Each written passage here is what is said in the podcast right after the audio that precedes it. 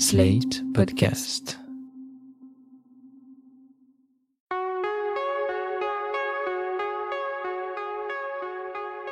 Je m'appelle Thomas Messias, je suis un homme blanc, cisgenre, hétérosexuel, et j'adore les émissions de cuisine, surtout les concours.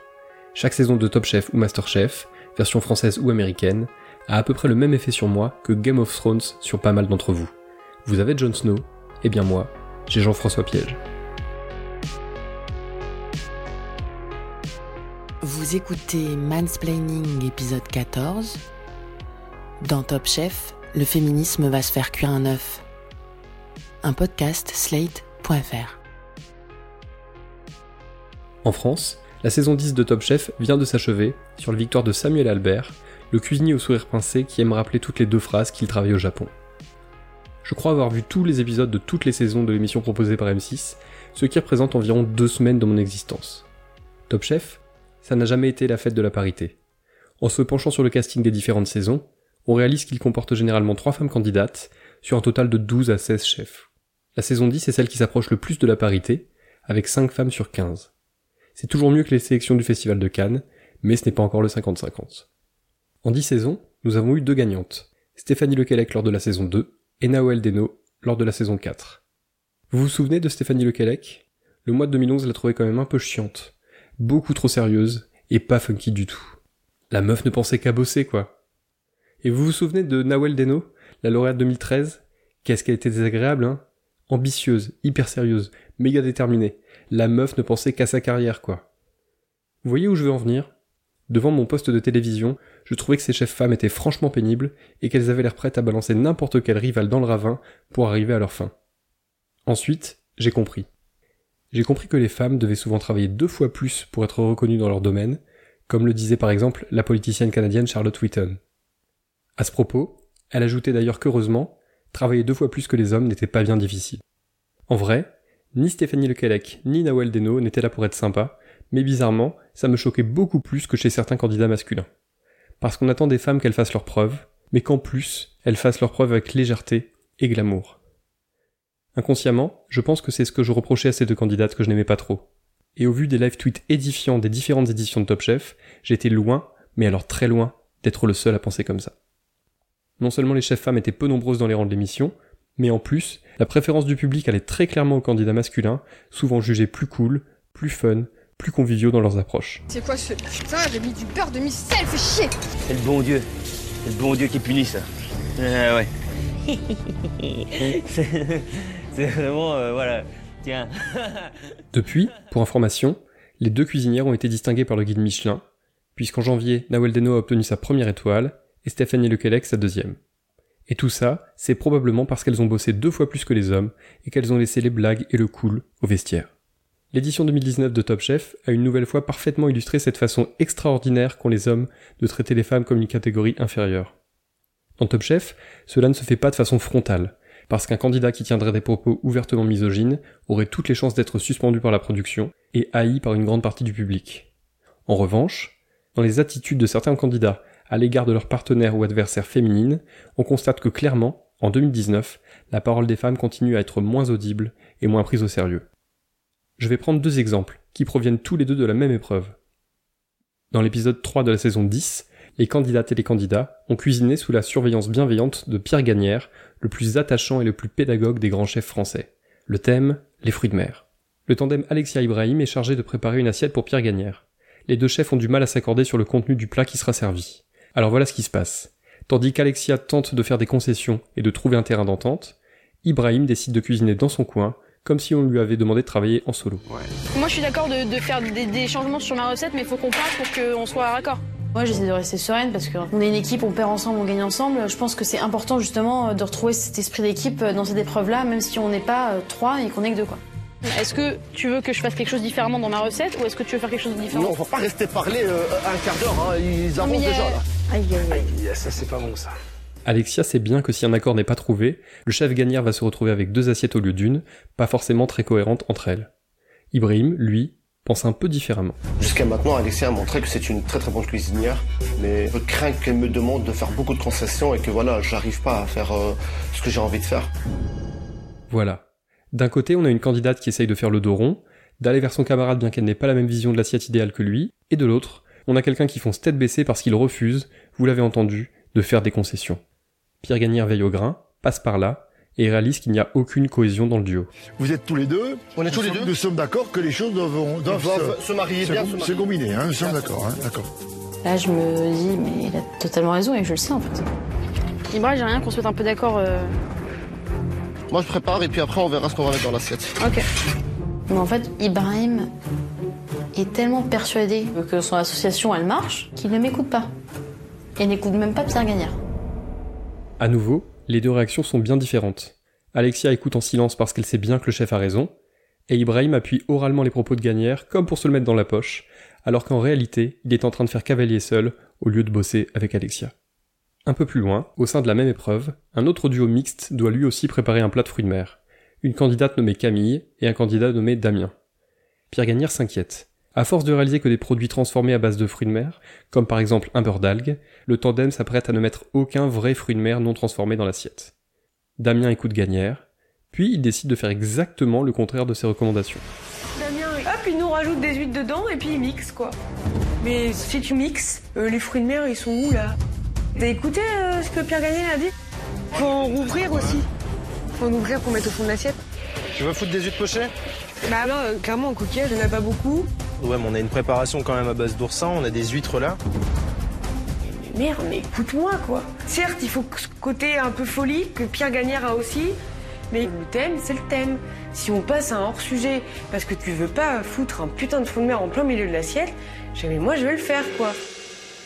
Camille opte pour une autre approche que celle d'Alexia. Elle décide d'insister coûte que coûte, car elle ne veut pas perdre une épreuve à cause de l'entêtement masculin. Elle décide de mettre des fruits de mer dans l'assiette, que Damien le veuille ou non. Et là, miracle. Damien reconnaît qu'il avait sans doute fait fausse route. Directement après que la coque euh, se soit ouverte, il faut les sortir, sinon ça va être beaucoup trop cuit et il y aura vraiment plus de goût d'iode. Ils sont super bons ce que tu fais. Camille, elle a décidé de mettre des prères et des balourdes.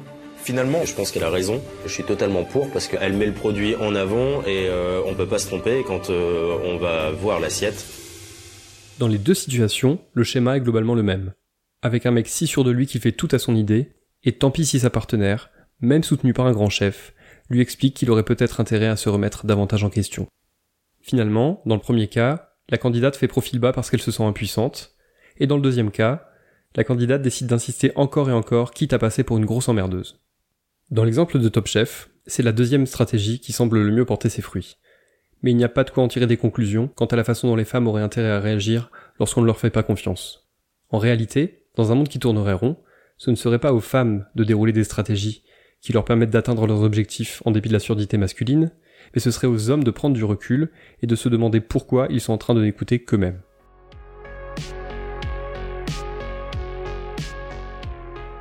Les hommes qui n'écoutent pas les femmes sont légion, qu'ils le fassent inconsciemment ou de façon totalement assumée. Plusieurs auditrices de mansplaining m'ont confié avoir fait écouter certains épisodes à des hommes de leur entourage, parce que, je cite, ils refusent d'écouter des podcasts féministes présentés par des femmes, mais là ça passe. Fin de la citation. J'avoue que je reste toujours un peu pantois quand on me rapporte ce genre d'attitude. Ça veut dire qu'il y a encore beaucoup de boulot, et qu'il est bien difficile de savoir par où commencer. Le cinéma parle peu de ce problème du manque d'écoute et de considération dont les hommes font preuve à l'égard des femmes. J'avais tout de même envie de citer un autre exemple, qui provient d'un film que j'aime énormément. Ça s'appelle Certaines femmes, c'est signé Kelly Reichardt, et au début du film, l'avocate jouée par Laura Dern raconte par téléphone son dernier rendez-vous professionnel. Attention aux anglophobes, l'extrait qui suit est en VO.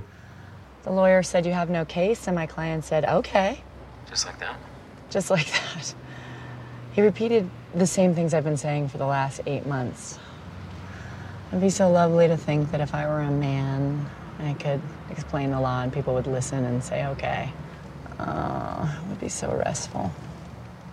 En résumé, l'avocate raconte qu'en huit mois, elle n'est pas parvenue à faire entendre raison à l'un de ses clients, mais qu'une simple phrase d'un juge a tout à coup suffi à le convaincre. Elle ajoute qu'elle aimerait bien être un homme pour qu'on l'écoute et qu'on lui fasse confiance, et que ce serait si reposant. Effectivement, j'imagine que cela doit être épuisant. J'ai déjà du mal à supporter que mes enfants ou mes élèves ne m'écoutent pas, mais quand vous travaillez avec des adultes, que vous avez toutes les compétences nécessaires, et qu'on choisit de faire comme si vous n'existiez pas, ça doit donner envie de hurler.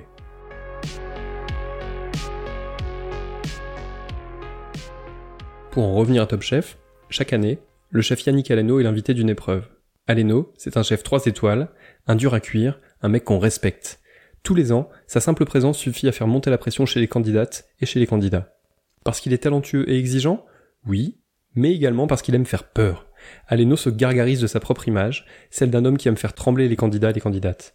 Exemple avec Alexia, qui doit réaliser une assiette sur le thème du monochrome blanc. Elles vont être euh, blanches, les, les noix? Oui, chef. Attention, hein. Blanc. Blanc, chef.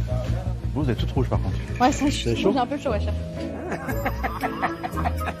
Il l'a remarqué. C'est pas moi qui vous fais peur. Alors, enfin, vous m'impressionnez, chef, mais Ah bon, bon, c'est ouais. normal. Bon, je la taquine la petite, mais sa recette terre-mer blanche est prometteuse. Au cours de la saison qui vient de s'achever, on a pu croiser Pierre Gagnère, mais aussi Alain Ducasse ou Anne-Sophie Pic, des chefs hyper reconnus et extrêmement étoilés, à la fois des références dans leur domaine et des pédagogues de premier ordre. Aleno, lui, c'est différent. Il y a chez lui ce besoin typiquement masculin de montrer sa puissance, en tentant sans cesse de rabaisser l'autre, comme si la vie était un concours de virilité permanent. Cela se ressent autant dans le vocabulaire qu'il emploie que dans sa façon d'occuper l'espace. Pour vous déstabiliser, Aleno vous regarde fixement et vous parle de très près. Si vous vous souvenez de l'extrait précédent, on peut y entendre les rires de Philippe Etchebest et d'Hélène Darroze. C'est comme ça à chaque fois. Il y a toujours quelqu'un pour vanter le talent d'Aleno et trouver super drôle sa façon d'être, celle d'un type qui ne vous respectera que si vous arrivez à contourner ces mille façons de vous humilier. Allez, faites-moi rêver, je veux des beaux plats monochromes. hein. Oui, Vraiment chef. quelque chose de séduisant. Vraiment, faites-moi plaisir. Oui, chef. S'il vous plaît. Oui, chef. Et Oui, en chef. plus, je suis de mauvaise humeur. Oui, chef. Oui, chef. Et tiens, aux surprises, en 2015, le site France TV Info publiait des témoignages accusant Yannick Aleno de coups et de harcèlement, le tout au sein de ses cuisines. Le chef a riposté par une plainte en diffamation. Pour mille autres considérations sur les liens entre le milieu de la cuisine, le comportement des hommes et le traitement des femmes, je vous invite à lire l'essai de Nora Boisouni intitulé Féminisme, ça s'écrit F-A-I-M au début, aux éditions Nourriture Fut. Elle y décortique notamment pourquoi, dans la plupart des foyers de Français de Navarre, ce sont les femmes qui cuisinent pour leur famille, et pourquoi, dans les grands restaurants, c'est pourtant une écrasante majorité d'hommes qui officient. Au fait, j'ai le plaisir de vous annoncer que Mansplaining repartira dès septembre pour une deuxième saison. En attendant, il y aura une pause estivale, au cours de laquelle je ne vous laisserai pas totalement sur le carreau. Sous la forme d'épisodes hors série, j'aimerais répondre à vos questions sur les masculinités, les films, les séries, les livres, ou que sais-je encore. Si vous avez des choses à me demander ou à me raconter, n'hésitez pas à vous enregistrer et à m'envoyer tout ça à mansplaining@sled.fr. Et si ça vous semble trop compliqué, contactez-moi sur Twitter ou Instagram, on trouvera bien une solution.